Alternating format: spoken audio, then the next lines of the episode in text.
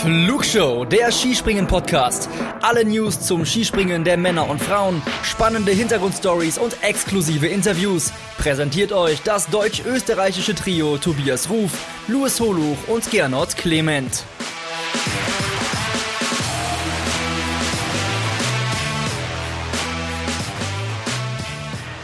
Eine Überraschung hat sich die Flugshow gewünscht und bekommen hat sie eine Sensation. Zumindest würde ich das so sagen. Und damit hallo und herzlich willkommen zu unserer neuen Ausgabe hier, der dritten in dieser nordischen Ski-WM in Planica. Und genau diese Sensation und noch vieles weitere soll heute unser Thema sein. Mein Name ist Luis Holoch von Skispringen.com und ich freue mich sehr, die Frau bei mir zu haben, die sich diese Überraschung am Ende der letzten Ausgabe gewünscht hat. Ulrike Gressler. Hallo Uli. Hallo Luis. Ja, wir haben heute ähm, zwar nur einen Wettkampf zu besprechen, wobei das stimmt nicht ganz. Wir wollen ja auch so ein bisschen ein Fazit ziehen, wie denn diese nordische Ski-WM für die äh, Skispringerinnen eigentlich war. Und ich würde sagen, damit wir alle auf den gleichen Stand bringen und irgendwie verstehen, was da gestern eigentlich vor sich gegangen ist, äh, fangen wir so ein bisschen an mit der Chronologie der Ereignisse. Äh, Du hast ja sehr viel erlebt in deiner aktiven Karriere auch, liebe Uli. Aber hast du schon mal einen Wettkampf erlebt, in dem es sieben Gatewechsel in einem Durchgang gab? Ah, da müsste ich jetzt lügen, aber wir hatten auch schon ein paar Wettkämpfe, gerade wo das zum Anfang mit der Gate-Regel eingeführt worden ist und wo auch die Eisspuren relativ neu waren. Äh, ich kann mich erinnern, damals der, sage ich mal, Probewettkampf in Sochi, der war auch von vielen Gate-Wechseln geprägt, weil die Spur zum Anfang sehr langsam war und dann wurde es immer schneller und sie sind immer tiefer gegangen und haben noch sogar Pluspunkte bekommen. Das war damals auch nicht ohne. Aber natürlich bei so einem Großereignis schwierig. Ähm, ich bin ja auch immer sehr kritisch der Jury gegenüber. Ein bisschen Schutz muss ich sie vielleicht doch nehmen. Der Wind war schon wechselhaft. Und ich glaube, man hat immer das Problem, wenn auf einmal eine Mittelfeld ist, die die ganze Saison ja im Mittelfeld springt und auf einmal so überragend ist, also die Marin. Wo fängt man da an und wo hört man auf? Klar, das ist, finde ich, schon im Training äh, abgetan oder ja, man konnte schon äh, vorsehen, dass die Maren ganz Großes vorhat. Und dann kriegt sie natürlich noch so super Wind im ersten Durchgang. Ähm, ja, sie wollten vielleicht auch auf Nummer sicher gehen, dass es nicht zu weit geht. Aber natürlich haben sie gerade im ersten Durchgang den Wettkampf ganz schön beeinflusst. Ja, also ich fand's, äh, ich fand's ziemlich enorm und auch ihr da draußen habt uns da sehr, sehr viel zugeschrieben. Überhaupt habt ihr uns sehr viel dazu geschrieben nach dem Wettkampf. Äh, äh, ich lese hier ähm, von der Sera beispielsweise, der Großschanzeneinzel war ein einziges Durcheinander. Ich war über die vielen Gatewechsel echt sauer.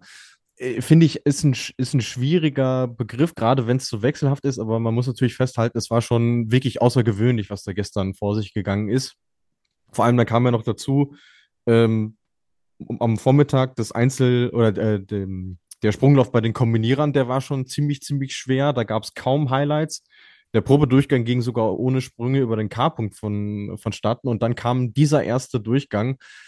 Ähm, aber ihr wollt von uns wissen, wie sehen wir denn abschließend die Leistung der Jury, im, besonders im ersten Durchgang? Also haben wir das noch als fair empfunden oder war es doch ein bisschen über, des, über der Grenze des guten Geschmacks sozusagen? Ja, es war vielleicht dann doch ein bisschen zu viel. Äh, man muss auch wissen, in Planitzer, die Gates sind ja relativ groß, also nicht wie normale Gate-Abstände, die sind ja doch noch mal ein bisschen weiter auseinander. Also es bedeutet, dass es vielleicht auf anderen Schanzen dann schon anderthalb geht und das macht ja schon viel aus. Und ich denke, bei der Maren, die sind ja schon vor der Maren runtergegangen, wer weiß, wo der Sprung sonst hingegangen wäre. Vielleicht hätte man auch im ersten Durchgang einfach noch einen Tick warten müssen. Man wusste ja, dass sie in super Form ist auf der großen Schanze. Oder man hätte gleich noch ein Gate runtergehen müssen, aber dann hätte man auch irgendwo mal bleiben müssen und nicht hin und her. Und ja, es sind auch Anzuspringerinnen, werden wir ja nachher noch ein bisschen drauf eingehen, die im ersten Durchgang einfach keine Chance hatten, allein durch der Gatewahl und schlechte Bedingungen, die aber im zweiten Sprung gezeigt haben, dass sie eigentlich auch heiße Medaillenkandidatinnen gewesen wären. Mhm. Also ich, ich habe es mir dann mitgeschrieben. Wir sind aus Gate 20 losgefahren, dann war es Gate 19, Gate 18, wieder Gate 20, Gate 18, Gate 19, Gate 20, Gate 17. Und den zweiten Durchgang ist man komplett aus Gate 18 gesprungen und hat da offensichtlich dann doch ein glückliches Händchen gehabt, zum Glück. Ähm, eine Frage, die wir noch bekamen von Jan-Niklas Weber, die ich auch sehr, sehr berechtigt finde, ist, warum fließen auch die Windmesser in die Berechnung ein, die nicht erreicht werden? Warum das so ist, können wir, glaube ich, nicht erklären, aber wir können zumindest beipflichten, so wirklich fair ist es ja nicht, wenn man ehrlich ist. Nein, also das ist ja eh schon lange Thema. Ähm, das ist auch noch nicht ausgereift alles. Man kann froh sein, dass die Windregel, dass es die irgendwo gibt. Äh, die war ja früher noch viel extremer. Da hat man eigentlich gar keinen Unterschied zwischen Auf- und Rückenwind gemerkt, weil Rückenwind ist einfach was anderes, was der Stefan Kraft ja auch nach dem Einzel nochmal deutlich betont hat, dass es immer noch nicht richtig geregelt ist. Und was ich immer ganz schwierig finde, genau, wenn solche Windmesser unten voll auf Aufwind zeigen, aber die Springerin gar nicht hinkommt, weil sie oben voll Rückenwind hat und dann kriegt sie vielleicht noch äh, minus einen Punkt und hatte gar nicht die Chance, in den Bereich zu kommen. Und was, glaube ich, immer noch auch sehr, sehr schwierig ist, ich weiß aber auch nicht, wie technisch das natürlich möglich ist, wenn der Wind von der Seite kommt. Hatte ich auch Mhm. schon Wettkämpfen. Der Wind kam von der Seite. Wenn du Glück hast, kriegst du 10 Pluspunkte. Wenn du Pech hast, weil das Fähnchen nur einen Grad mehr nach vorne zeigt, nach oben, kriegst du auf einmal minus 10 Punkte, jetzt mal übertrieben gesagt. Und das wird auch noch überhaupt nicht richtig kalkuliert. Aber andererseits, ohne Windregel hätten wir noch ganz andere Ergebnisse und wären, ich glaube, ganz, ganz oft Wettkämpfe gar nicht mehr stattgefunden, beziehungsweise wären so oft neu gestartet worden wären. Von daher, es ist gut, dass es die Windregel gibt, aber ich glaube, die Jury muss damit noch besser umgehen, obwohl es sie jetzt auch, glaube ich, mittlerweile schon über zehn Jahre gibt. Mhm. Und äh, was es natürlich für den Zuschauer sehr, sehr schwer macht, vor allem wenn man vielleicht auch nicht so ganz in der Materie mit Skispringen steckt, was ist ein Sprung überhaupt noch wert? Wenn ich sehe, die Kata springt im ersten, ich glaube, gerade so 120,5 Meter, wo man eigentlich gedacht hat, uh, das war es jetzt komplett. Und dann hat sie gerade mal nur fünf Punkte Rückstand auf die Lutit und auf die Lumbi. Also wie willst du das als Zuschauer eigentlich nachvollziehen? Das geht uns ja schon mittlerweile manchmal so. Und als Springerin erst recht. Also, das ist Ja. genauso, was ich gesagt habe, auf der Normalschanze bei den Männern. Die freuen sich über 99 Meter Sprung.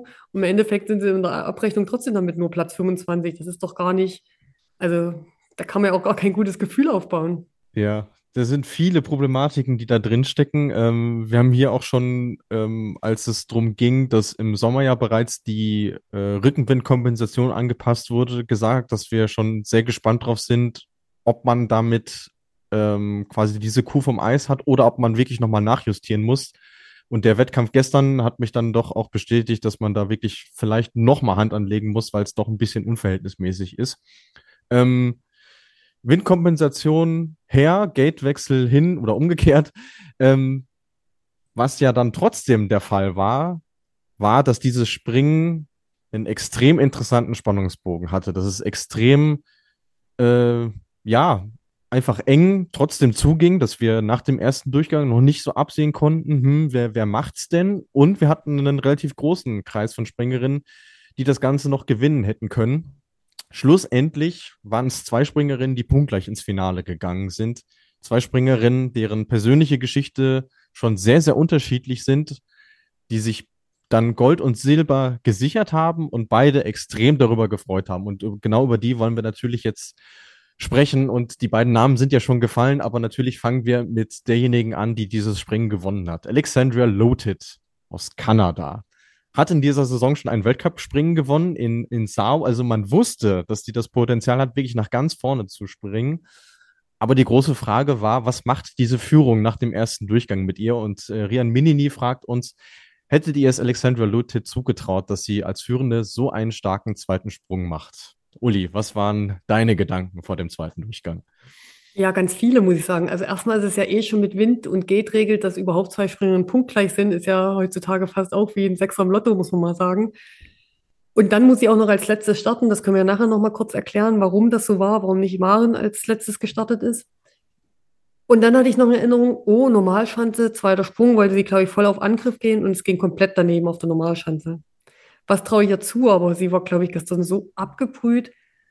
Und ich fand den Sprung, den zweiten, so sensationell. Also sie ist wirklich verdient Weltmeisterin geworden. Und dass sie das Ganze noch mit zehn Punkten Vorsprung gewinnt, also da kann man nur einen Hut ziehen und sie muss, also sie hat wirklich die Gunst der Stunde genutzt. Weil ich denke mal, wenn man lange genug in dem Geschäft dabei war, weiß man das erst im Nachhinein, wie selten man in so eine Situation mal wieder vielleicht kommt. Äh, vielleicht kommt sie nie wieder dahin, das, das weiß ja keiner.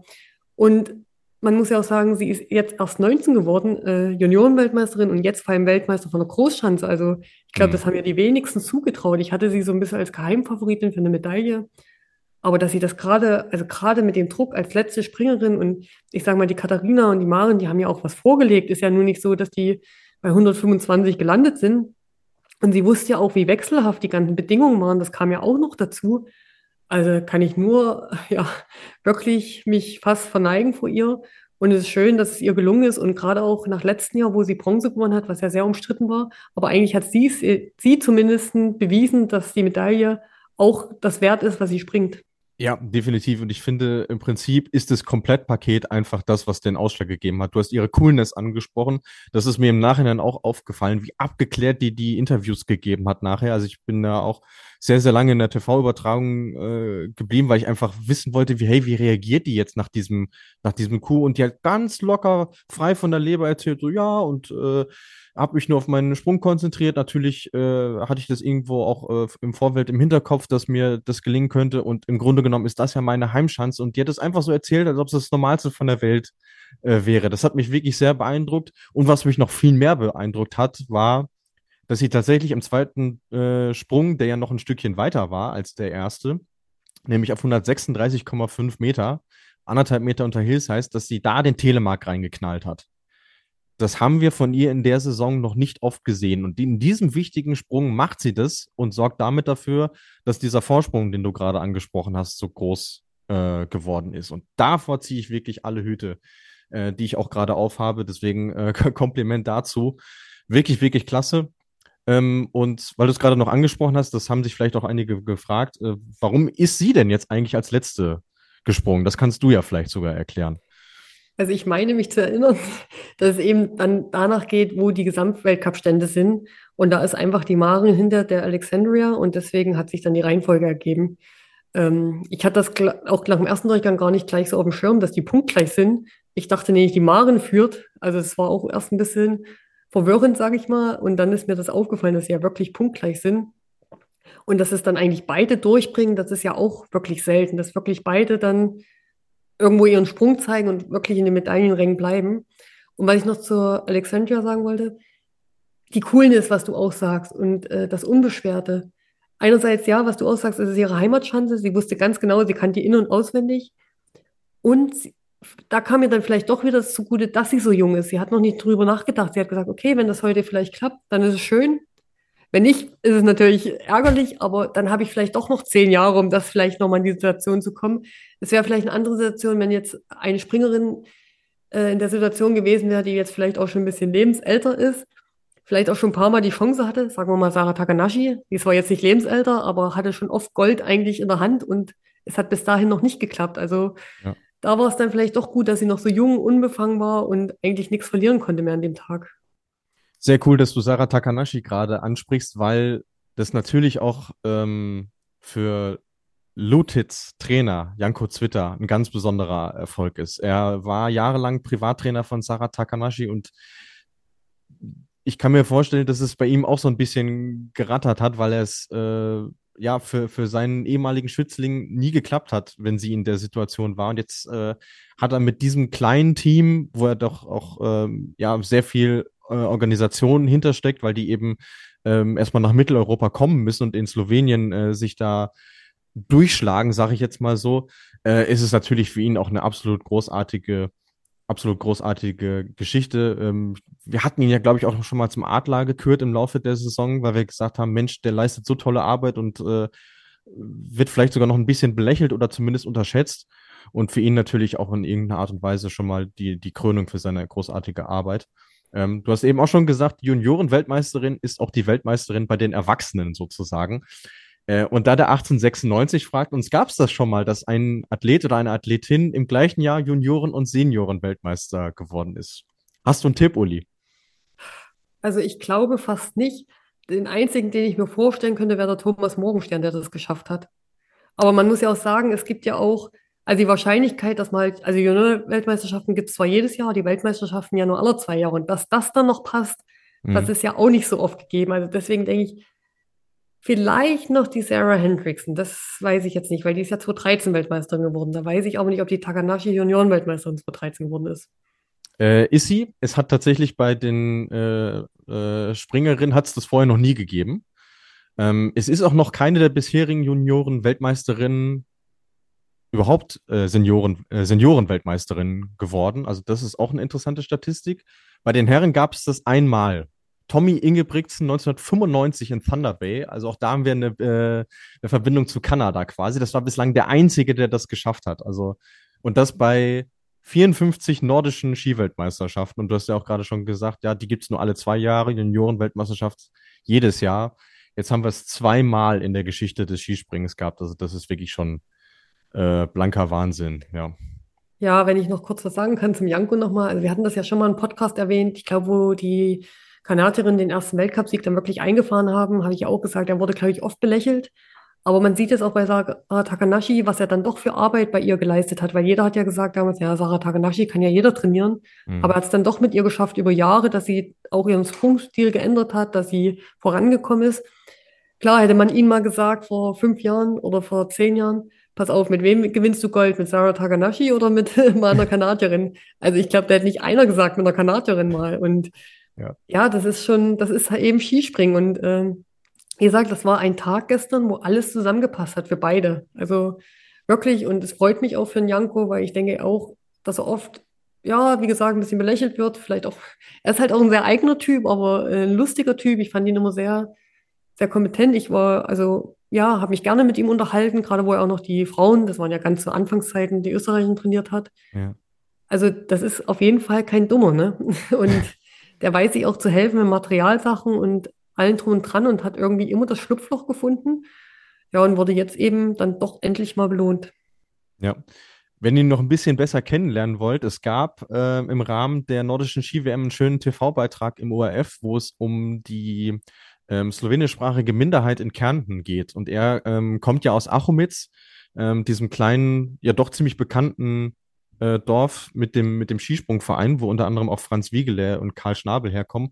Und ähm, in diesem Film taucht er auch auf und äh, erzählt sehr eindrücklich, wie so seine Erfahrungen äh, waren und äh, was das auch mit ihm als Mensch gemacht hat. Also wirklich sehr, sehr nahbar, sehr, sehr schön. Und ähm, ja, ich kann an der Stelle sagen, ich habe ihm auch geschrieben und gesagt, dass ich mich sehr darüber gefreut ähm, habe und dass das wirklich eine sehr, sehr schöne Geschichte ist, die da geschrieben wurde.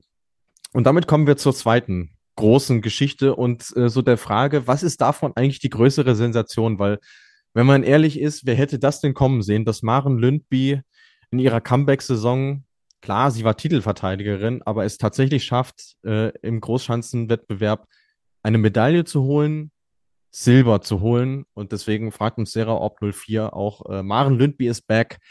Hättet ihr das gedacht? Also ich muss sagen, vor der WM nicht, aber sie hat uns ja schon sehr, sehr positiv auf der Normalschanze überrascht. Und ich glaube, das war auch so ein bisschen der Dosenöffner für sie, dass sie wieder Selbstvertrauen hatte. Dann kam natürlich zugunsten noch das Teamspringen, äh, wo sie eine Medaille gewonnen hat. Also sie hat schon wieder was mitgenommen in das in ihrer Comeback-Saison. Äh, und ich glaube, sie ist dann einfach frei aufgesprungen. Also wir haben ja uns nach dem Training kurz geschrieben, da habe ich ja noch geschrieben, dann nicht, dass Maren noch ihren Titel verteidigt, weil sie auch so konstant die drei Sprünge runtergezogen hat. Dann kam gestern der Probe, dachte ich, uh, jetzt kommt doch das Denken. Aber ich denke auch, sie war gestern trotzdem in der Situation. Sie wusste, ihre Sprünge passen.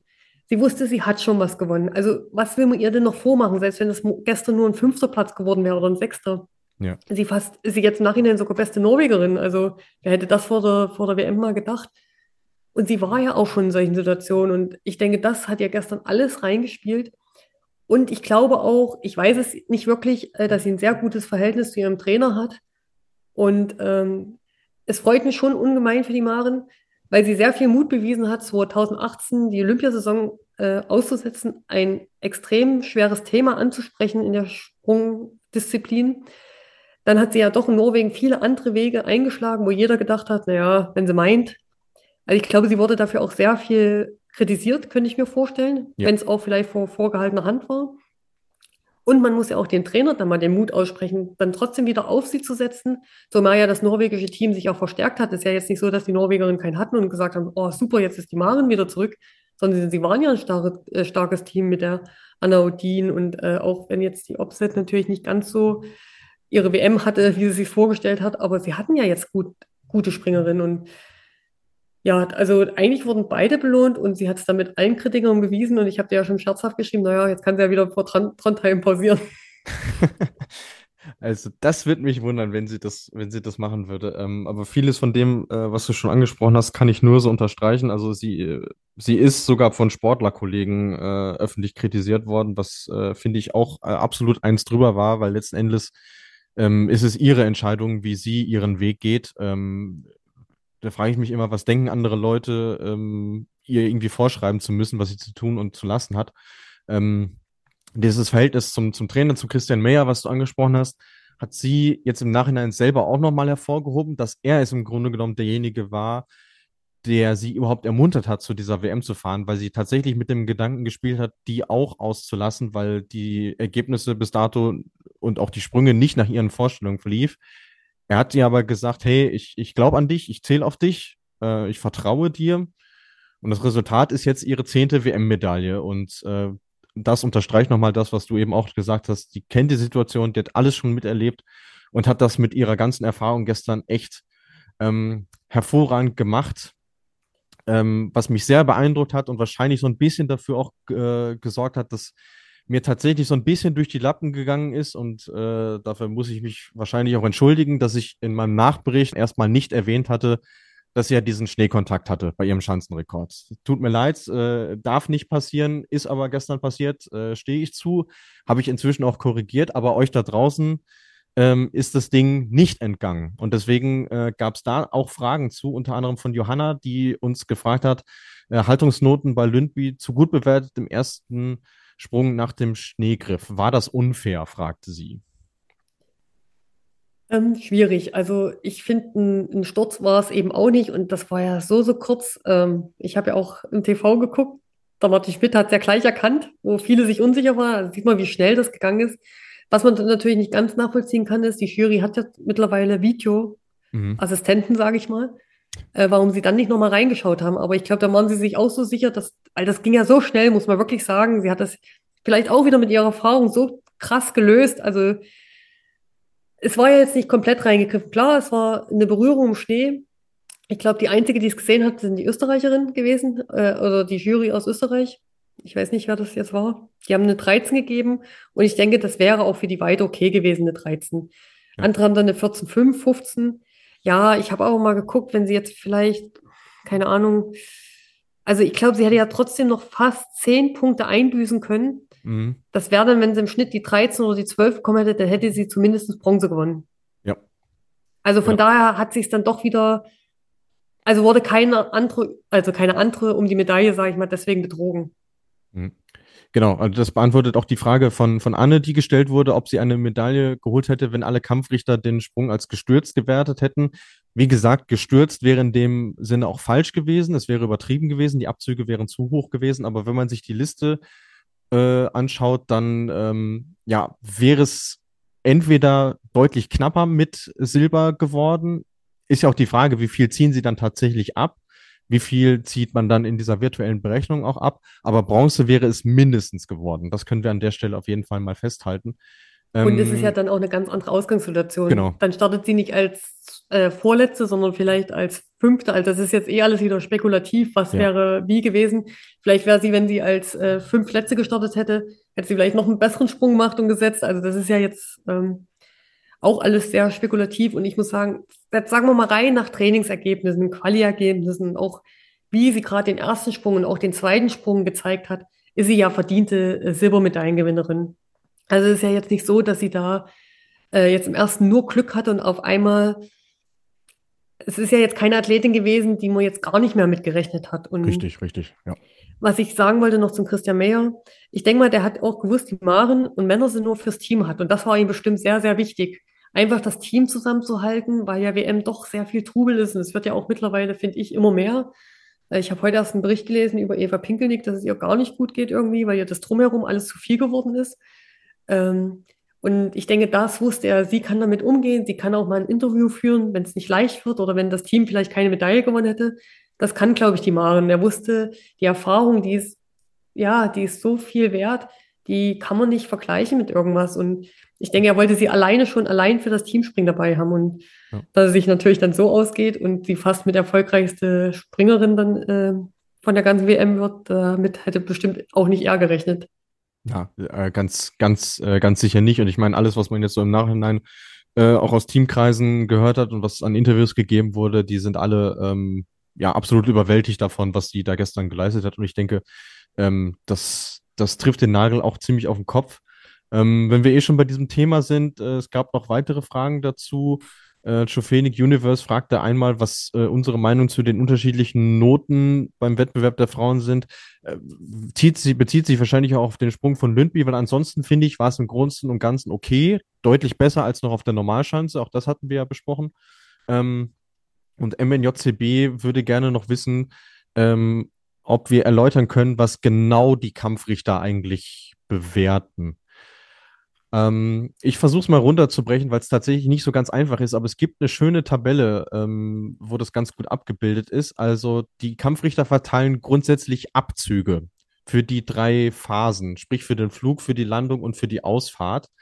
Und man kann für jeden einzelnen Kampfrichter tatsächlich nachprüfen ähm, auf berkucci.com, ähm, wofür die wie viele Punkte abgezogen haben. Und da sieht man äh, eben auch, wie die Noten bei Lündby zustande kamen. Und du hast tatsächlich recht, es war tatsächlich nur Hermann Gschwendner aus Österreich, der äh, gesehen hatte, dass sie da den Schnee berührt hat. Ähm, wir, können euch die Liste mal verlinken, da könnt ihr euch das genauer anschauen. Ich denke mal, das ist selbsterklärend, als wenn wir da jetzt äh, große Monologe zuhalten. Und damit würde ich sagen, ah, es gibt noch eine Frage ähm, und einen Mythos, den wir mal aufklären müssen. Ähm, es wurde gefragt, warum zählen Schanzenrekorde von Frauen, wie zum Beispiel Lündby und Kombinierern, nicht offiziell? Ähm, Kombinierer stimmt, Frauen allerdings nicht. Äh, die Frauen der, äh, die Rekorde der Frauen sind genauso offiziell wie die der Männer. Die werden nur meistens nicht genannt, weil sie halt doch im Durchschnitt ein bisschen niedriger liegen. Aber wenn ihr euch die Ergebnisse und die Startlisten mal anschaut bei den Frauenwettkämpfen, da steht immer der Frauenschanzenrekord drauf. Also das, das noch dazu. Gut, dann würde ich sagen, die beiden strahlenden Siegerinnen haben wir besprochen. Damit kommen wir zur strahlenden Bronzegewinnerin. Katharina Althaus hat um drei Punkte Nozomi Maruyama diese Medaille weggeschnappt und hat jetzt jede Medaillenfarbe einmal bei sich im Schrank. Ähm, klar, jetzt kann man natürlich sagen, den WM-Rekord von viermal Gold hat sie leider nicht geholt. Ich sag trotzdem, krönender Abschluss einer wirklich grandiosen WM von ihr. Was sagst du, Uli?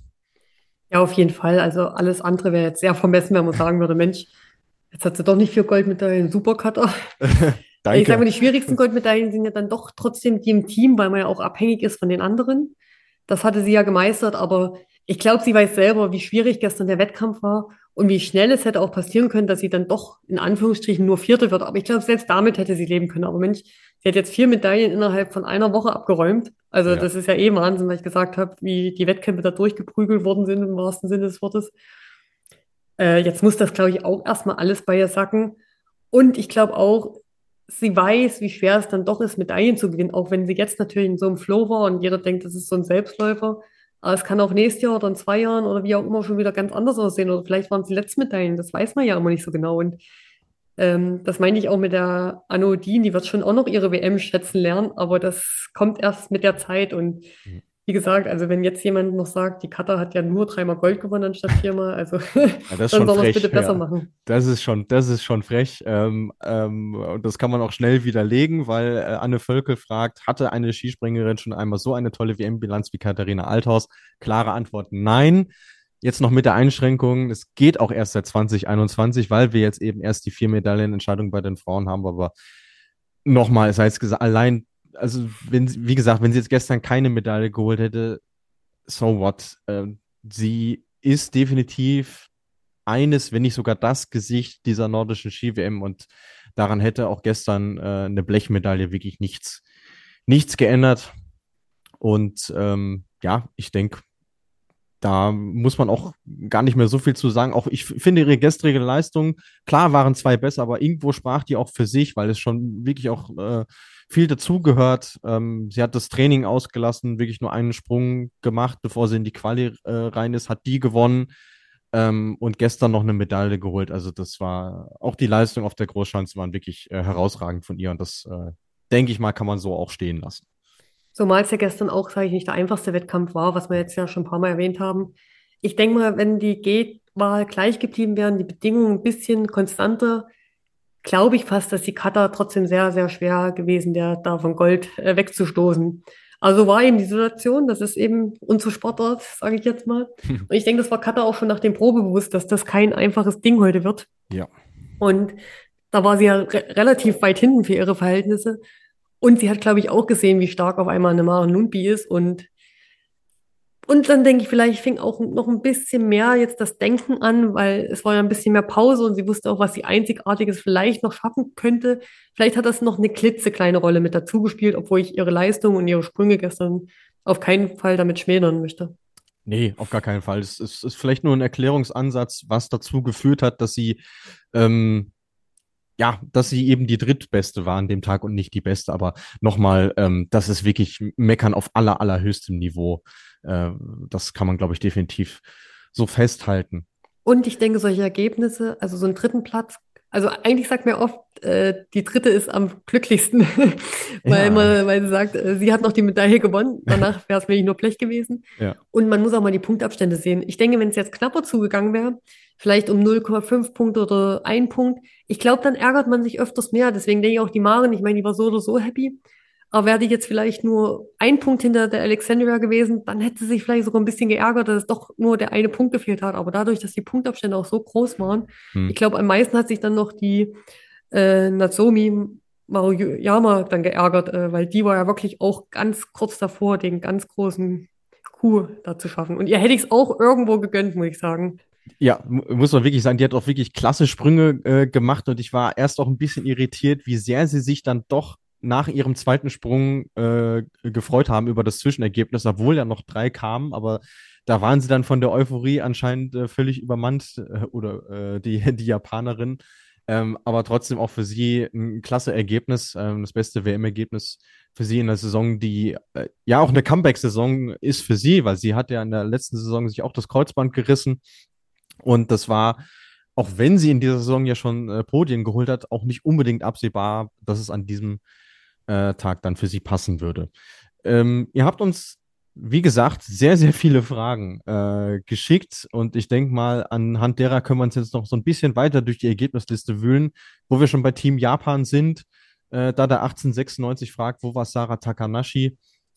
Ja, leider nicht mit der, von der Partie. Das äh, wird euch nicht entgangen sein. Ähm, Sie hatte am Freitag einen Sturz im, im Training, ähm, sich dort ein bisschen, bisschen verletzt. Also es ist nichts Gröberes bei rausgekommen bei den Untersuchungen, aber es hat halt nicht gereicht, dass sie jetzt auf der Großschanze äh, mitmachen kann. Ähm, sie hatte auf Instagram auch gepostet, wie, ja, wie traurig sie das macht, weil auch für sie Planica quasi so eine Art zweite Heimat ist, ähm, sehr viel Zeit dort verbringt auf den Schanzen und äh, ja, ihr das schon im Herzen wehgetan hat, aber ähm, ja, es, es hat halt einfach nicht, nicht sollen sein bei dieser WM für sie. Ähm, wir würden uns natürlich freuen, wenn sie trotzdem bald wieder zurückkommt und äh, ja, wir sie dann vielleicht bei der Raw Air wiedersehen, weil das muss man schon sagen, sie gehört weiterhin absolut dazu. Ja, vor allen Dingen würde ich ihr auch das gönnen, dass sie eben zum Skifliegen kann. Ne? Und mhm. so wie gerade ihre Form ist, muss sie das erstmal schaffen, dass sie da überhaupt zum Skifliegen zugelassen wird. Äh, das ist, ja. glaube ich, gerade auch kein Selbstläufer. Ich glaube, die besten 10 Louis oder 15? 15. In der Raw Air, ne? Mhm, ja. Wo wir das beide auch schon kritisiert haben, warum nimmt man jetzt nur die Raw Air her und nicht die ganze Saison auf Großschanden zumindestens. Äh, also wie handhabt man das dann? Und wenn sie natürlich jetzt das nicht schafft, äh, weil gesagt, Selbstläufer ist nicht, und man muss auch mal sagen, die Sarah Takanashi, als seitdem ich sie kenne, war sie noch nie in so einer Situation. Also ich glaube, das, ich glaube, sie hat schon immer gekämpft, also es soll jetzt nicht falsch verstanden werden, aber ich glaube, dass sie es erstmal so richtig für die vorderen Plätze wirklich kämpfen muss und vielleicht auch sehr, sehr viel ins Krümeln kommt, was sie ja gar nicht kennen, weil sie ist auch mit schlechten Sprüngen teilweise vierte, dritte, zweite geworden. Ähm, von ihr wurde auch immer sehr viel abverlangt, äh, war natürlich auch immer die größte Enttäuschung, wenn sie keine Medaille mitgenommen hat, gerade 2014. Ähm, aber was sie jetzt die letzten zwei Jahre durch hat, sie ist trotzdem noch sehr jung, das äh, darf man auch nicht vergessen, obwohl sie schon so lange dabei ist. Aber ich glaube, das wären jetzt schon auch nicht leichte äh, Monate, wenn nicht sogar vielleicht auch nicht nächste Saison so eine leichte Saison für sie, weil sie, denke ich, auch einfach jetzt was ändern muss. Ich kann dir jetzt nicht genau im Detail sagen, was sie ändern muss, da müsste ich mir mehr Sprünge angucken. Mhm. Allein die Landung muss sie auf jeden Fall jetzt wirklich dran arbeiten, was sie nie ja. vorher musste, weil sie dann doch den Namen hatte und einfach das mit der Weide alles kaschiert hat. Aber jetzt muss sie ganz schön hart arbeiten, dass sie da wieder hinkommt, weil die anderen einfach auch so stark geworden sind, auch im eigenen Team. Das tut ihr vielleicht gut, dass sie sich daran wenigstens hochziehen kann oder orientieren kann, sage ich mal. Dass vielleicht auch nicht immer der ganze Druck nur auf ihre Schultern lastet.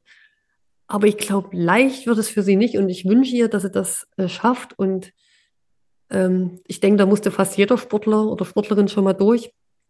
Und ähm, ja, da drücke ich ihr die Daumen, obwohl sie schon so viel erreicht hat, dass sie da nochmal anknüpfen kann. Mhm. Ja, geht mir definitiv so. Also ähm, seitdem ich das Damen-Skispringen verfolge, und das ist ja im Grunde genommen seit, äh, seit 2009, seit eurer ersten WM äh, damals, war sie immer mit dabei und da war sie in der Regel auch immer ganz vorne mit. Und das ist wirklich äh, ein sehr ungewohntes Bild, sie wirklich, ja, teilweise jenseits der Top 15 äh, zu sehen. Und ich gebe dir in allen Punkten recht, was du gesagt hast. Ähm, nur es sind jetzt schon sehr, sehr viele Rückschläge, die sie im letzten Jahr wegstecken musste, angefangen eben bei, bei Olympia mit der Disqualifikation seiner Zeit. Dann äh, die Frage, geht es überhaupt weiter für sie? Dann kehrt sie im Sommer zurück. Beim Sommer Grand Prix wird da auch wieder disqualifiziert und in der ganzen Saison will es eigentlich nicht so recht laufen. Und jetzt noch dieser Tiefschlag bei der WM.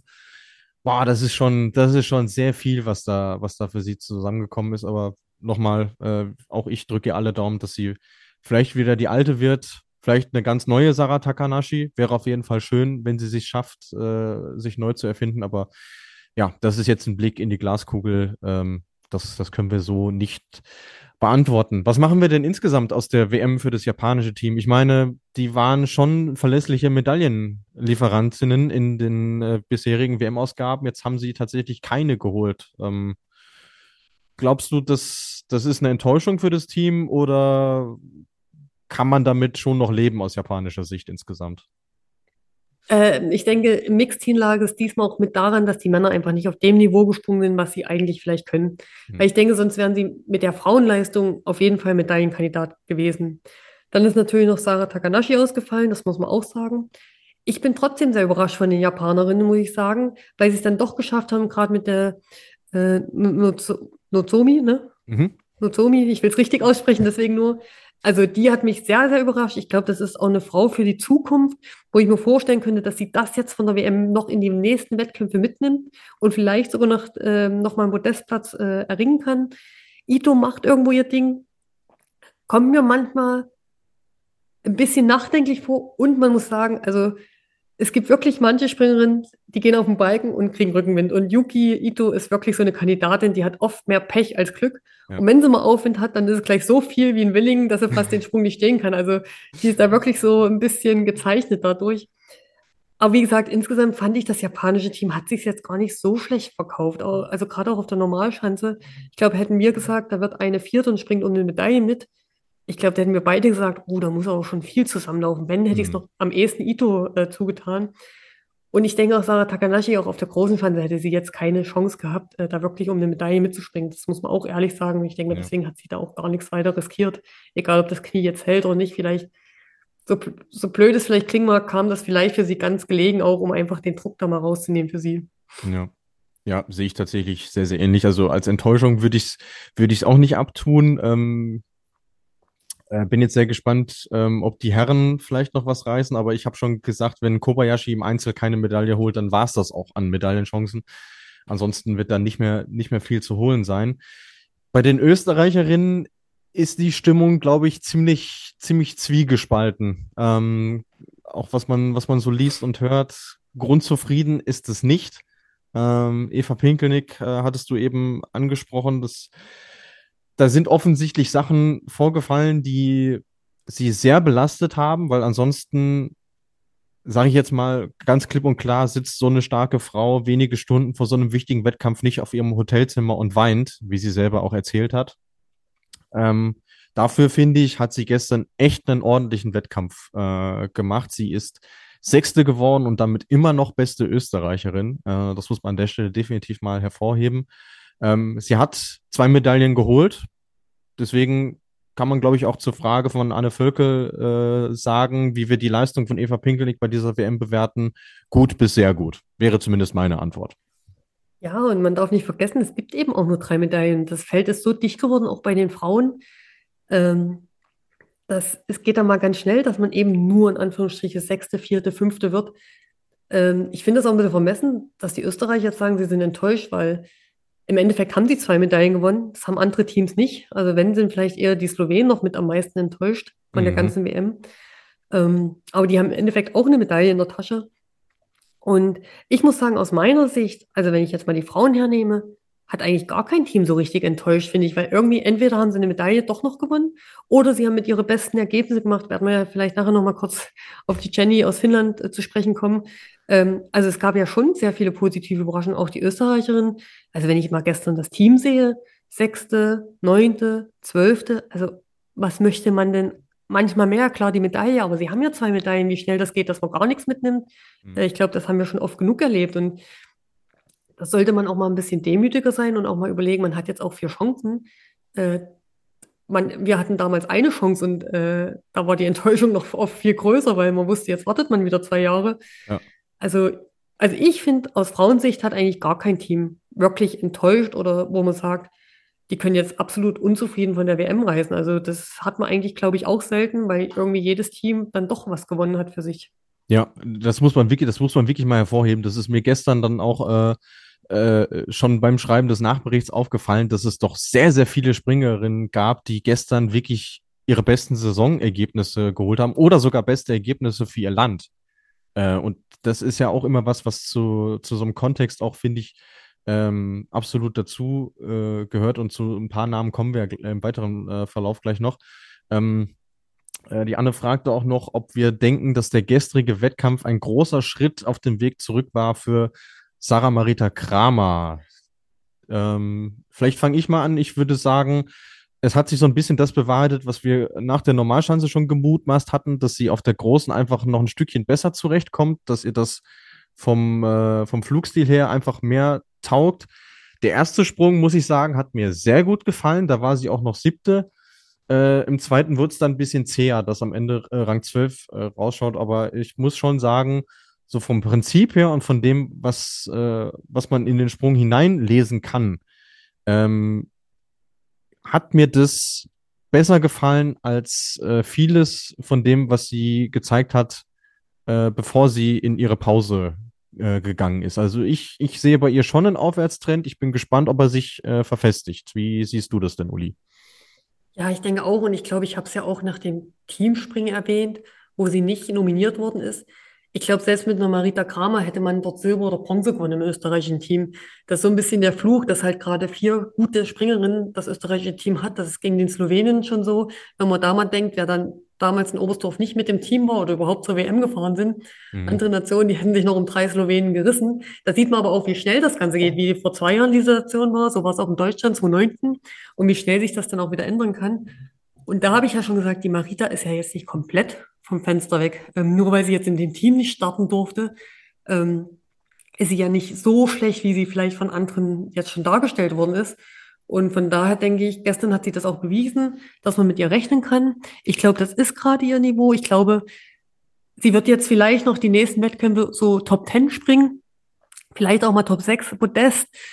Uh, da muss, glaube ich, schon sehr, sehr viel zusammenlaufen, denke ich mal. Da sind auch die anderen gerade viel zu stark, muss ich sagen. Aber es gibt ja immer mal diese Wettkämpfe, wo alles passt und wo das Glück mehr auf einer Seite ist. Aber ich denke, das kann sie positiv mitnehmen und ähm, sie hat auf jeden Fall gezeigt, hey, mit mir kann man schon noch rechnen. Und äh, was du auch gesagt hast, sie ist jung. Sie hatte zwei Fahrbesaison, auch wenn nicht alles ausgegangen ist, weil sie auch viel Pech dabei hatte bei den Großereignissen. Aber die jetzt so abzuschreiben, wie es vielleicht manche schon gemacht haben, äh, fand ich da schon sehr unfair. Und ja. wie gesagt, gestern ist sie meiner Meinung das gesprungen, was sie kann, wenn nicht sogar sogar schon ein bisschen besser. Ja, also da, davor kann man definitiv nur warnen, äh, sie frühzeitig abzuschreiben. Da sind wir uns auf jeden Fall einig. Äh, was das Mannschaftsergebnis angeht, führte gestern kein Weg an Norwegen vorbei. Die Plätze 2, 5, 8 und 16. Wirklich absolut klasse, äh, was sie uns da angeboten haben. Aber eine Springerin beschäftigt die Leute dann doch tatsächlich noch. Äh, Celia Opset, es wurde gefragt, was war mit ihr los? Sonst immer super auf der Großschanze. Sprungfehler, mentales Problem. Wir gehen so ein bisschen auf Ursachenforschung äh, bei ihr. Also ich denke, das hat nicht auf der Kleinen funktioniert, also dass sie da nicht mal den Einsatz bekommt, damit hat sie, glaube ich, auch nicht gerechnet, wenn man auch weiß, was sie für eine Saison bisher gesprungen ist. Und ich glaube, der Kopf hat dann zugemacht. Ich habe auch von ihrem Interview gelesen, dass sie sich sehr nutzlos fühlte. Ehrlich fand ich, also großen Respekt. Ich muss sagen, mir ging es manchmal auch so, äh, wenn man nur zuschauen muss und andere besser sind. Und ich glaube, gestern, sie hat zwar den Einsatz bekommen, aber vielleicht wollte sie dann auch zu viel, vielleicht lag ja die Chance auch nicht so richtig. Ähm, ich glaube, sie hat für sich noch das Beste draus gemacht, aber gerade mit dem zweiten Sprung mit 128,5 Meter hat sie ja doch gezeigt, wo sie hingehört. Und Ja, das ist, glaube ich, jetzt für sie schwierig, da rauszukommen. Aber ähm, sie hat ja auch noch ein paar Chancen und vielleicht sieht es ja schon in zwei Jahren bei der Heim-WM wieder ganz anders aus. Ja, das, äh, das, das kann man ihr auf jeden Fall nur wünschen. Ähm, ich fand diesen Kontrast zwischen den beiden Sprüngen gestern extrem krass. Ähm, also den zweiten, den hast du ja gerade erwähnt, der war sehr gut, der war der fünftbeste in dem Durchgang. Äh, spricht dafür, Skispringen hat sie nicht verlernt. So, so viel kann man auf jeden Fall sagen. Ähm, nur was mir bei dem ersten echt aufgefallen ist, ähm, ich, ich formuliere das jetzt mal so, wie, wie so mein Gefühl ist, da hat das Herz über den Kopf gesiegt. Also da ist ihm einfach zu viel Herz, zu viel Willen rausgegangen äh, und ähm, hat nicht geschaut, äh, wie steuere ich den Sprung am geschicktesten an, um die Weite zu maximieren. Äh, da ist sie sehr früh auf den Ski draufgegangen, hat im Prinzip nur gegen den Ski gearbeitet und nicht mit. Und das ist in den Bedingungen wirklich gnadenlos bestraft worden. Deswegen äh, sah das Ergebnis auch so aus, wie es ausgesehen hat. Jetzt finde ich sehr gut repariert im zweiten. Aber man merkt schon, dass, äh, dass im Kopf gerade bei ihr sehr, sehr vieles passiert. Und sie hat ja auch durchblicken lassen, dass es tatsächlich eine Überlegung für sie ist, äh, dass sie die Saison jetzt quasi vorzeitig abbricht. Was ich schade find, fände, was ich auch krass fände, weil, ich meine, immerhin, sie ist Norwegerin. Äh, da kommt jetzt in zwei Wochen ein Skifliegen, wo sie sicherlich auch riesig große Lust zu hätte. Das fände ich krass, wenn sie das sausen würde, auch wenn ich das absolut verstehe, dass sie sich gerade sehr viele Gedanken um ihren Sprung macht. Ja, also wie du auch sagst, im ersten äh, wollte sie zu viel. Ich denke, sie wollte es dann allen beweisen, vielleicht sich noch am meisten mit. Und ähm, es sind auch oft solche Aussagen gleich so Kurzschlusshandlungen. Man darf auch nicht vergessen, wie intensiv jetzt die, sag ich mal, mit Anreise und Abreise die zehn Tage WM für alle Springerinnen waren. Also es sind ja, es, sie ist ja nicht die einzige, die irgendwie hadert oder ja. ähm, äh, irgendwie, dass es dann vielleicht auch manchmal zu viel geworden ist, alles, weil ich vorhin auch gesagt hatte, es wird ja auch immer mehr. Ne? Also was natürlich gut für den Sport ist, aber wenn ich sehe, was es alles gibt hier, welche Social Media Kanäle und ich muss sagen, ich bin manchmal froh, dass ich das nicht alles bedienen musste äh, dass ich da in den Anfängen gesteckt habe und wie doch die Leute auch über dich urteilen. Den einen Tag bist du ganz oben auf und den anderen Tag bist du, naja, nichts mehr von dem. Und das äh, muss man auch erstmal wegstecken. Und ähm, ich würde es auch sehr schade finden, weil ich denke, eigentlich geht jetzt ihre Saison erst richtig los mit den Großschanzen. Ja. Und ich denke, dass der äh, Christian, also ihr Trainer, denke ich, schon nochmal auf sie positiv einreden wird, zumal sie ja vielleicht auch nochmal eine nationale Gruppe stellen werden. Ähm, wo sie ja den Startplatz auf jeden Fall hat, wo der Druck auch ein bisschen raus ist, dass sie nicht unter die besten vier sein muss und wo sie dann frei aufspringen kann. Ja, das äh, wäre ihr auf alle Fälle zu wünschen.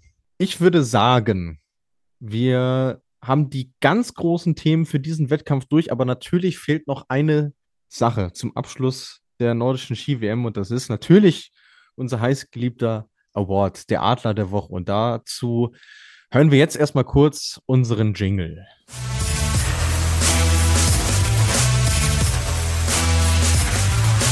Die Flugshow präsentiert den Adler des Wochenendes. Ey, ihr könntet euch vielleicht denken, weil der Name vorhin schon mal ganz kurz gefallen ist, wen es trifft. Aber ich mach's mal so, ich greife auch wieder eine Einsendung von euch da draußen auf. Uh, Another Ski Jumping Fan hat geschrieben, mich hat Jenny Rautionaho etwas überrascht, aber ich freue mich sehr für sie. Und ich denke, liebe Uli, da können wir uns nur anschließen. Ja, also ich weiß noch in dem Podcast bei der Normalschanze habe ich ja erwähnt, wer auch mich positiv überrascht hat, hatte ich ja so ein paar Namen genannt und Andemaren. Und ich wollte auch noch die Jenny nennen, aber irgendwie ist mir dann die Ergebnisliste mal kurz weggerutscht und dann sind wir schon weiter fortgeschritten die ist mir schon auf der Normalschanze aufgefallen. Die ist mir auch im Mixteam aufgefallen, weil die fand ich wirklich gut insgesamt, die Finnen im Mixteam. Also, wenn da jeder noch eine Schippe ein bisschen drauflegen könnte, also an ihr lag es auf jeden Fall nicht. Und dann wird sie gestern auch wieder sensationelle 13. Man muss auch mal gucken, was sie davor für Platzierung hatte. Also sie ist auch so eine stabile WM gesprungen, muss ich sagen.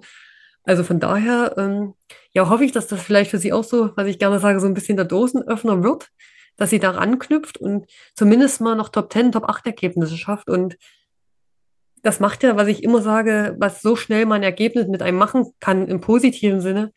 Also wie schnell das, das geht, hat man ja bei der WM dann auch gesehen, wie schnell es nach oben geht, aber wie schnell es auch nach unten geht. Und das ist ja immer das Faszinierende an der Sportart. Und ich hoffe, dass sie das jetzt die Saison noch so mitnimmt und dann natürlich vielleicht auch die Finnen ein bisschen aufwachen und wenigstens darauf bauen dass sie nicht ganz so weit weg sind, wie sie manchmal auch hingestellt werden. Und die Jenny hat ja jetzt auch schon einen langen Weg, also sie ist ja jetzt auch schon eine ganze Weile dabei. Ja. ist eigentlich nie so richtig, konnte eigentlich nie so richtig glänzen, aber diesmal ist sie so richtig ins Auge gestochen, fand ich. Ja, und das, man, man, man darf bei allem ihre Vorgeschichte auch nicht, nicht vergessen. Also sie hat äh, zwei Kreuzbandrisse, noch mehr Knie-OPs und äh, dann natürlich noch dieser Sturz in, in Willingen, ähm, wo man sich ja wirklich auch zumindest mal einen halben Tag wirklich Sorgen um sie machen musste. Ähm, und sie wusste bis äh, zum Freitag, bevor die WM losgegangen ist, überhaupt noch nicht, ob sie an den Start gehen kann und ruft dann ihre besten Sprünge im Saisonverlauf wirklich bei einem Großereignis ab. Äh, das ist wirklich äh, großartig gewesen, was sie da abgeliefert hat. Und ähm, ja, habe ich ihr gestern auch geschrieben, dass ich das echt klasse fand und äh, hat sich bedankt und ähm, gesagt, ja, so ein gewisser Stolz ist schon dabei, aber sie ist jetzt auch hungrig auf mehr. Und ich finde, wenn man das von einer Sportlerin so offensiv hört, ist das immer schon mal ein, sehr gutes Zeichen. Und äh, ja, als kleine Belohnung für ihre großartigen Leistungen gibt's von uns den Adler der WM für die Finnen. Äh, Kompliment übrigens geht noch raus an Eudaimonia 1996. Das war tatsächlich der einzige Tipper in unserem großen Tippspiel, der Alexandra Lutit auf Gold gesetzt hat. Also da wirklich Shampoo.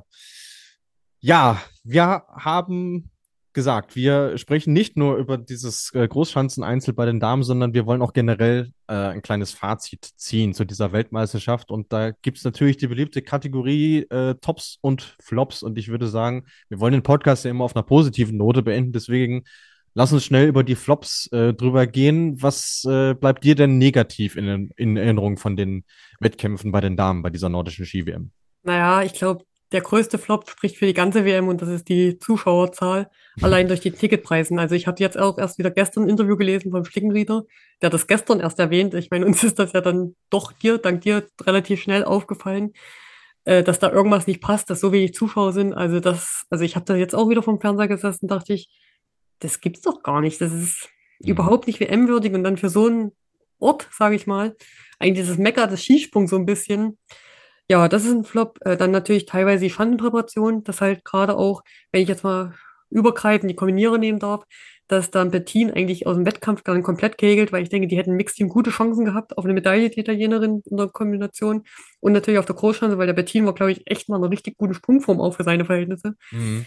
Ähm, ja, und die Jury teils, teils. Das sind so für mich eigentlich die Flops. Ich werde jetzt da auch gar keine Springerin oder Nation erwähnen. Was denkst du denn, Luis? Ja, ich bin im Großen und Ganzen bei dir. Ähm, also Jury kann man äh, spätestens jetzt nach dem Wettkampf gestern auch irgendwo so ein bisschen als Flop einstufen, weil es doch ein bisschen drüber war, wie wir eingangs des Podcasts ja schon gesagt hatten. Ähm, ich, vielleicht bin ich da ein bisschen hart mit meinem Urteil, aber äh, ich möchte zumindest noch erwähnen, äh, den Kontrast im polnischen Team zwischen dem Herrenbereich und dem Damenbereich. Im Grunde genommen ist das, was äh, im Team Polen bei dieser WM passiert ist, ein Abbild davon, wie sehr sie doch als einzige Top-Nation, muss man ja wirklich sagen, weil alle anderen großen Skisprungnationen sind auch bei den Damen vorne mit dabei, wie die es als einzige tatsächlich geschafft haben, die Entwicklung im Damen-Skispringen nahezu komplett ähm, zu verschlafen. Und das, das, das ist äh, ziemlich unverständlich und tut auch irgendwo ein bisschen weh. Und ein Symbol davon ist natürlich auch, dass jetzt äh, Kinga Raida, die gestern die beste Polin war, ähm, Platz 23 belegt hat, dass die gestern ihren letzten Wettkampf in ihrer Karriere gemacht hat. Ähm, tatsächlich auch ihre besten Sprünge seit, ich weiß nicht, drei, vier Jahren oder so. Das ist dann irgendwo schon ein bisschen frappierend, finde ich extrem schade. Es hat jetzt äh, im, im Podcast-Verlauf noch nicht so richtig reingepasst, dass ich es äh, dass ich's erwähnt habe. Deswegen wollte ich es an der Stelle nochmal erwähnt. Ist jetzt kein klassischer Flop im eigentlichen Sinne, aber trotzdem irgendwo, ähm, ja, zumindest keine positive Note, so möchte ich es mal sagen. Äh, gebe ich dir vollkommen recht. Und ich habe eigentlich auch damals gedacht, durch das Mixteam, dass die Polen dann doch aufwachen, weil sie ja dann doch mal ein bisschen mehr gemacht haben, wo sie gemerkt haben, da wurde ja das Teamspringen auf der Kleinen, sage ich mal, weggenommen, den Männern. Mhm. Also haben sie ja schon mal eine Medaille, schenken sie eigentlich schon, die schmeißen ja die Mixmedaille eigentlich schon immer weg, die Polen. Richtig. Ich möchte nicht wissen, was passiert, wenn die Männergeneration, die wir jetzt über Jahre so kennen, allesamt mal aufhören. Ich glaube, die hören dann auch Schlag auf Schlag auf. Vielleicht nicht alle im gleichen Jahr, aber schon so Stück für Stück. Also ich bin mal gespannt, wer jetzt noch alles weitermacht und wer wirklich noch einen olympischen Zyklus von dem mitnimmt. Und ich glaube, dann sieht es für Polen wirklich düster aus. Und ich dachte wirklich, sie sind auf einem guten Weg mit den Frauen, haben das auch begriffen, weil ja auch die dann im Mixteam wirklich auch einen Carmen Stock und so eingesetzt haben, also im vergangenen WM, also wirklich auch ihre besten Männer oder jetzt auch wieder. Also das ist ja schon ein Zeichen, dass sie es irgendwo ernst nehmen. Ja.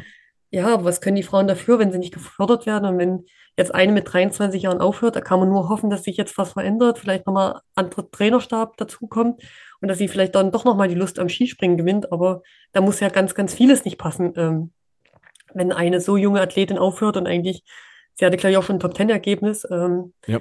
ja, dann die Skier eigentlich in die Ecke stellt mit 23. Ja, also ich, spät, ich sag mal, spätestens bei der WM in, in, in Seefeld hätte man da im Verband eigentlich merken müssen, hey, da ist, da ist Potenzial, weil da ist man äh, Sechster geworden, hat das in Oberstdorf dann noch äh, bestätigen können. Und sie, ja, ich weiß gar nicht, wie sich die Männer dann in so einem Mixteam irgendwie fühlen, weil die denken sich auch, was, was springe ich hier jetzt eigentlich mit? So klar muss man ihnen umso höher anrechnen, dass sie dann äh, ihre Top-Leute auch schicken, weil die hätten genauso gut die Nummer 4 und die Nummer 5 schicken können und gesagt können, komm, wir schenken das Ding irgendwie her, lassen die da irgendwie mitspringen, aber sie sagen, nee, das ist so prestigeträchtig, wir nehmen das mit.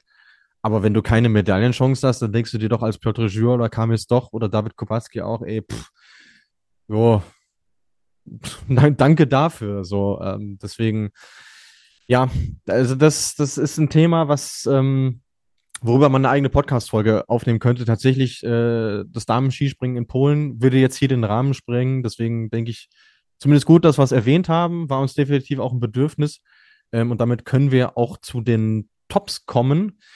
Ich habe eine andere Nation auf dem Zettel, wo ich sehr froh bin, dass sie quasi wieder zurück ist im Bereich des, des Damen-Skisprings. Ich denke, das dürfte dich auch freuen, liebe Uli. Die Schweiz ist zurück, muss man sagen. Ähm, erstmals bei einem Großereignis haben sie ein Mixteam gestellt. Gab es auch noch nicht. Und äh, sie haben erstmals zwei Springerinnen in einem Einzelwettkampf dabei gehabt. Sina Arnett und Emily Turazza haben es leider nicht ins Finale geschafft, aber allein die Tatsache, dass wir sie jetzt wieder bei einer WM gesehen haben, fand ich, äh, fand ich sehr, sehr schön. Und ich meine, du hast ja mit den Schweizerinnen, mit der ersten Generation Schweizerinnen äh, sicherlich auch noch einige Erinnerungen. Deswegen dürfte dich das auch freuen, denke ich mal. Ja, auf jeden Fall. Ich schlage mal jede Nation, die wieder mit dabei ist und auch mitspringt, ähm, auch, sage ich mal, wirklich um besten 30 ist immer ein Gewinn für die ganze Sportart. Ich sage mal, die Schweiz sind ja Alpennation. Also wenn die keine Skispringer und Skispringerinnen stellen, naja, welche Nation denn fast noch? Ähm, da hast du recht. Und ich fand auch teilweise die Einzelspringer von den beiden Schweizerinnen, die haben schon was, also die Mhm. haben schon was, die konnten sich schon zeigen lassen, äh, muss ich mal sagen. Klar, in Summe haben sie es dann vielleicht nicht ins Finale geschafft, aber ähm, ich denke, der Weg ist der richtige. Ich hoffe, dass die dranbleiben und noch ein paar mit dazuziehen und zumindest mal jetzt wieder einen Anfang schaffen. Und man sieht ja auch, also man muss ja auch einen Arman das mal so hoch anrechnen, wie er sich jetzt auch wieder zurückgekämpft hat und wie er das Mixteam eigentlich auch wieder gezogen hat. Also Ja. da muss man auch schon großen Respekt haben. Und ich glaube, manchmal springt Simon Arman eigentlich nur noch für die Schweiz, dass endlich der Nachwuchs kommt. Ja. Auch einer dieser, dieser Sportler, wo äh, viele gerade anonyme Nutzer im Internet äh, fragen, was will der denn noch hier oder kann er nicht endlich aufhören? Und ja, er beweist den Leuten ein ums andere Mal, hey, ich bin, ich bin noch da, ich kann es immer noch, das ist wirklich großartig. Und weshalb ich die Schweiz im Kontrast zu Polen erwähne, ähm, da war es von Verbandsseiten sehr, sehr ähnlich. Die haben das Damen-Skispringen auch relativ lange äh, vernachlässigt. Ähm, Grüße gehen da beispielsweise raus an, an Familie Ernst. Das war ja seinerzeit kein Zufall, dass die Janina damals aus der Schweiz, weil sie ist ja ursprünglich für die Schweiz gestartet, dann zum deutschen Skiverband rüber gewechselt ist, weil sich in der Schweiz halt niemand um sie gekümmert hat. Ähm, da scheint man jetzt offensichtlich ähm, ja aufgewacht zu sein und die Fortschritte, die sie erzielen, sind ungleich größer als die in Polen. Deswegen ähm, fand ich das auch erwähnenswert. Äh, Was hast du noch an Tops auf der Liste bei dir? Eigentlich habe ich das ja schon vorhin erwähnt, dass eigentlich keine Nation bei den Damen enttäuscht hat. Also Mhm. jeder hat irgendwie seine Erfolgsgeschichte geschrieben, jetzt wie mit den Schweizerinnen. Auch die Französinnen haben sich gestern finde ich wieder gut geschlagen. Also man muss ja auch immer sehen, aus welchen Nationen die Leute kommen. Also das hat mir auch gut gefallen. Ich sage mal, die sind das gesprungen, was sie können. Ja. Und natürlich diese, also diese Nation Vielfalt unter den Top 30. Ne? Wir haben mit der Daniela Harambi ähm, aus Rumänien eine, wir haben die Italiener, wir haben eine Chinesin wieder, die haben wir eigentlich noch gar nicht so erwähnt, die sind aber eigentlich auch eine gute WM gesprungen, wenn man es mal so Stimmt, möchte. Also ja, ja. da hat jede mal ein bisschen geglänzt, muss ich sagen. Also wenn man auch weiß, was das da immer für ein Hin und Her ist bei den Chinesen. Ähm, das hat mir sehr, sehr gut gefallen, diese Vielfalt. Äh, auch die Tschechen, ne, die Clara gestern äh, Top 30. Ich meine, das ist ja auch wieder ein Anfang für die Tschechen. Das sind ja auch, ist ja auch eine Nation, die es irgendwo verschlafen haben.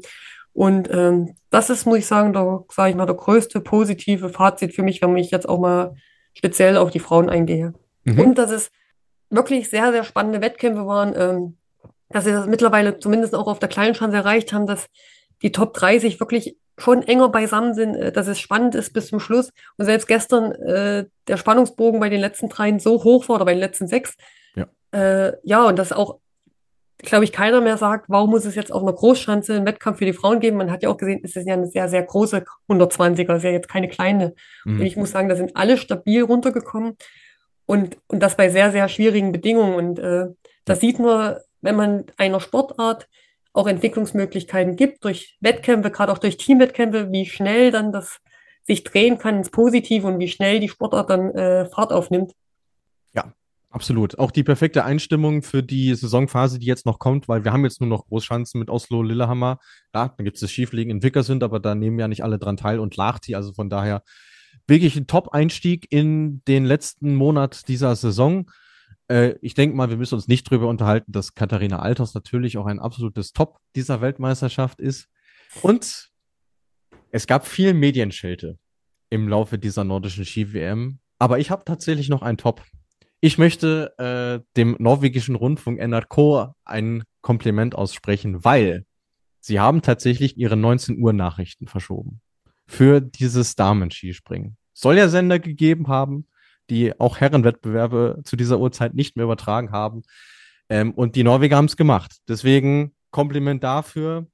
Alles richtig gemacht. Großartig. Ja, es war ja nicht abzusehen, dass das vielleicht bis 19 Uhr der Wettkampf gehen könnte. Ja. Äh, ja, das hat mir ja letztens kurz erwähnt. Ich fand das auch sehr, sehr schade und auch irgendwo, ja, keine gute Werbung.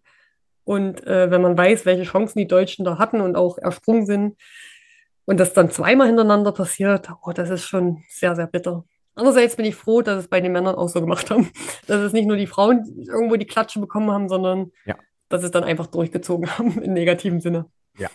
Also, das, äh, das äh, dazu noch. Ähm, und Filippo 410 fragt uns in dem Zusammenhang, ja, wohin geht denn jetzt der Trend bei den Damen? Äh, denken wir, dass es mehr Sendezeit im öffentlich-rechtlichen Rundfunk gibt?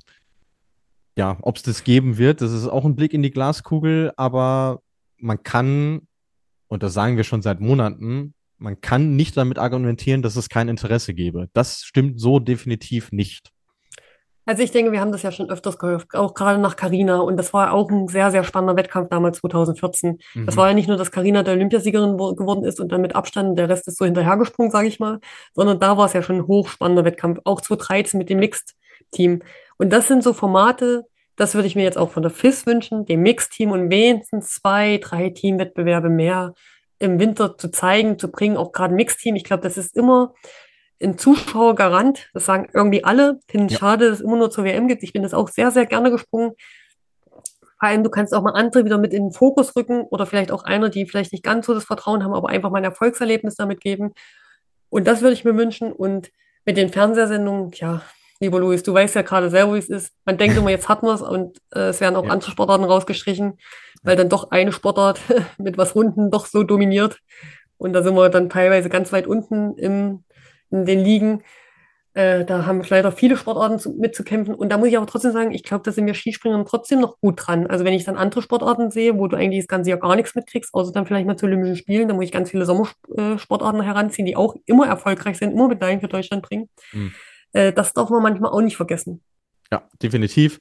Ähm, ich glaube, man tut gut daran, jetzt auch nicht zu euphorisch zu sein, sagen, Mensch, jetzt, jetzt äh, hat man es irgendwie geschafft. Nee, die, äh, die Geschichte des äh, Frauenskisprings zeigt einem auch, man darf sich nie zu sicher sein. Und ich denke mal, ähm, das wird auch nicht das letzte Mal gewesen sein, dass wir Fragen in der äh, Hinsicht beantworten. Jetzt fällt mir gerade noch auf, Mensch, äh, wir sprechen über eine WM in Slowenien, haben in dieser Folge quasi gar nicht über das slowenische Team äh, gesprochen. Deswegen nochmal kurz der Schlenker zurück zum Sportlichen. Was ziehen wir für eine Bilanz unter äh, dem slowenischen Damenteam bei dieser WM? Na, ein bisschen haben wir es ja schon erwähnt, dass sie zumindest die Medaille mit nach Hause genommen haben. Ja. Und wie schnell man keine Medaille mit nach, also das darf man auch nicht vergessen. Medaillen gewinnt man und verliert man nicht. Ne? Also das muss man trotzdem sich mal festhalten. Und man sieht, wie schnell es auch Nationen beutelt. Man darf nicht vergessen, Slowenien hat auch viel Verletzungspech gehabt. Wenn man auch sieht, die die letztes Jahr zu den Olympischen Spielen da aufgetrumpft haben, die Spela hat aufgehört. Also ist auch ein Umbruch, äh, hat da auch stattgefunden. Und ja, dann läuft mal ein Wettkampf nicht und das sieht man auch bei der Vierschanzentournee regelmäßig, wie schnell man dann so ein Fahrwasser gewinnt und eigentlich umso besser ist, dass sie dann wirklich wenigstens noch ähm, die Teammedaille gewonnen haben. Also das muss man auch mal sagen. Und es gibt eben nur drei Medaillen. Klar hat man sich mehr errechnet, glaube ich, auch eine Emma oder auch, äh, äh, wen haben wir denn da noch so? Jetzt Nika kann ich mir gar nicht einverschrecken, weil sie nicht so weit vorne waren bei der Nika WM. Krishna zum Beispiel, ja. Genau, ähm, ja, aber dann, sag mal, die Utic Maya, die, die ist ja auch da so überraschend jetzt zur WM gefahren, das hätte ihr vielleicht auch keiner zugetraut und sie hat auch irgendwo ihre Sache gemacht. Ein bisschen, mit ein bisschen Glück hätten sie auch Bronze noch gewinnen können, ähm, in Team Frauen. Da waren sie, hat ja auch nicht viel gefehlt, ne? Ja. Wenn man weiß, dass die Besten noch ausgefallen ist. Ja. Es ist äh, das Einzige, was ich wirklich finde, ist, dass es, dass es schade ist, dass sie tatsächlich ihren Heimvorteil, weil es ist de facto ein Heimvorteil, dass sie den nicht haben ausspielen können, aber ihnen da jetzt einen Vorwurf draus zu machen, finde ich auch, finde ich auch schwierig. Und äh, ich habe mir gestern diese äh, Medaillenzeremonie angeschaut nach dem Wettkampf. Mal abgesehen davon, dass die irre spät losging und irre lange gedauert hat, es war schon ehrliche Freude bei denen auch dabei, als sie dann ihre Medaille umgehängt bekommen haben, das Mixteam. Das waren, das waren nochmal schöne Bilder. Von daher, ja, für, für, die, für die Damen sicherlich ein versöhnlicher Abschluss und die Herren haben ja noch zwei Medaillenchancen. Und ich denke, damit können wir unter die Damen auch einen Schlussstrich ziehen. Ja, Niklas Weber fragt noch, natürlich auch völlig berechtigt angesichts der Bilder und der Ereignisse, wie geht es Peter Preotz? Was ist der neueste Stand? Äh, ja, wir wissen nur, er hat sich zum Glück nur eine, leichte Gehirnerschütterung zugezogen und Schürfwunden. Ähm, hätte auch anders ausgehen können, wenn man sich die Bilder anschaut. Von daher toi toi toi. Ähm, ja, und wie der weitere Heilungsverlauf ist, ob wir ihn nochmal wiedersehen werden, das äh, weiß man, weiß man nicht. Ähm, wir können nur äh, Daumen drücken und beste Genesung wünschen. Auf jeden Fall, von mir auch. Und ich weiß, also ich hatte leider auch zwei, drei Situationen, wo es mir so erging, äh, ergangen ist. Das macht natürlich was mit dem Springer, zumal er auch nicht gleich wieder hochgehen konnte. Ich glaube, das bedeutet jetzt sehr viel Energie, sehr viel Kraft, auch wenn er sich jetzt nicht groß verletzt hat, ähm, da wieder sicher zu springen. Und das, umso älter man wird, umso mehr schwingt dann sowas mit einem mit. Und ich glaube, das ist ihm auch bewusst, da ist er auch schon lang genug dabei und ich bin mal gespannt, wie er das dann wirklich verarbeitet. Meistens geht es ja zum Anfang ganz gut und dann kommt die Situation X irgendwann und es war ein Materialfehler. Also das ist eigentlich mit das Schlimmste, was dir passieren kann, weil du kannst das zwar hundertmal kontrollieren, aber du musst dich darauf verlassen und das ist, glaube ich, ehe du da wieder Vertrauen hast, Hm. das ist wirklich für einen Springer ganz, ganz schwer, wenn das Material nicht mitgespielt hat. Wenn man selber einen Fehler gemacht hat oder vielleicht auch mal der Wind mit dazu beigetragen hat, kann man, denke ich, aus meiner Sicht das eher mal verarbeiten und wegstecken, als wenn so ein Materialfehler passiert ist, wo ja eigentlich, was deine Lebensversicherung ist im wahrsten Sinne des Wortes. Und Ja. ja, ich wünsche ihm da auch erstmal gute Genesung. Das er, hat er auch eigentlich ganz nett wieder geschrieben. Er ist ja wirklich ein sehr sympathischer Sportler, zumindest was ich jetzt manchmal auf seinen Social-Media-Kanälen lese. Er hat es ja doch sehr mit viel Geigenhumor genommen, froh, dass seine Familie bei ihm ist, dass es nicht schlimmer ausgegangen ist, dass er seinem Team noch viel Glück wünscht. Und das ist echt als ein richtiger, fairer Sportsmann. Und ja, jetzt wünsche ich ihm die Zeit, dass er die kriegt und dass er da auch nichts überstürzt und dann wieder neu anknüpfen kann. Genau, so ist es. Und äh, ja, hat das offensichtlich auch schon ganz gut verarbeitet, dass ähm, er ja bei dieser WM leider keinen Auftritt äh, bekommen hat in irgendwelchen Wettkämpfen, sondern nur bei der Eröffnungsfeier. Aber ja, wenn's, wenn man so ein Erlebnis hinter sich hat, merkt man erstmal wieder, die Gesundheit äh, steht über allem und das ist das Wichtigste. Äh, zum Schluss geben wir euch noch mit die Startzeiten für die restlichen Events, die wir tatsächlich noch haben im Skispringen sowohl jetzt am Donnerstag als auch am Freitag um 17.30 Uhr die Qualifikation und das Einzel der Herren von der Großschanze und um 16.30 Uhr am Samstag dann noch das Teamspringen, ebenfalls von der Großschanze. Und dann haben wir, was das Skispringen angeht, auch alle Medaillensätze verteilt. Liebe Uli, war wieder eine schöne Aufnahme mit dir. Wir haben wieder sehr viel zu besprechen gehabt. Unser Zeitlimit vielleicht nicht ganz eingehalten, aber ich finde, wenn man so eine WM, zumindest äh, was das eine Geschlecht angeht, bilanziert, äh, ist das an der Stelle äh, erlaubt. Hat mir wieder sehr viel Spaß gemacht. Vielen Dank, dass du dabei warst. Hat es auch wieder sehr viel Spaß gemacht. Die Frauen machen es uns ja jetzt auch immer leichter, sage ich mal, da gut zu berichten. Äh, ich glaube, wir können noch eine Stunde quatschen über den Wettkampf und weil uns ja dann doch immer wieder was Neues einfällt dazu. Ja, deswegen, ich denke, sie haben es auch verdient, so eine lange Sendezeit zu bekommen und weil ja die letzten zwei Wettkämpfe dann doch kurz äh, gehalten wurden, immer in, ja, weil wir doch so viel zusammenfassen mussten. Und ich denke, das ist ein schöner Abschluss und auch ein würdiger Abschluss für die Frauen, was die bei dieser jährigen WM gezeigt haben.